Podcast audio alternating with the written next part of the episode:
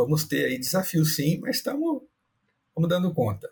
Algumas coisas, alguns desafios atuais, creio que vão ser melhorados, a gente vai ter menos quadros de diarreia, menos gap de subdesenvolvimento do leitão pós-desmama, né? A gente está chegando aí a, a, avanços, né?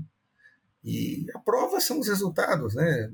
É, às vezes a gente é, perde um pouco na creche, mas na hora que você vê lá na terminação, né, faz o cômputo de todas as fases, do desmame até terminação, o ganho de peso é muito melhor do que anteriormente, as conversões aí chegando a dois, né? Então, tem que considerar o conjunto, né? olhar para os dados bons também, né?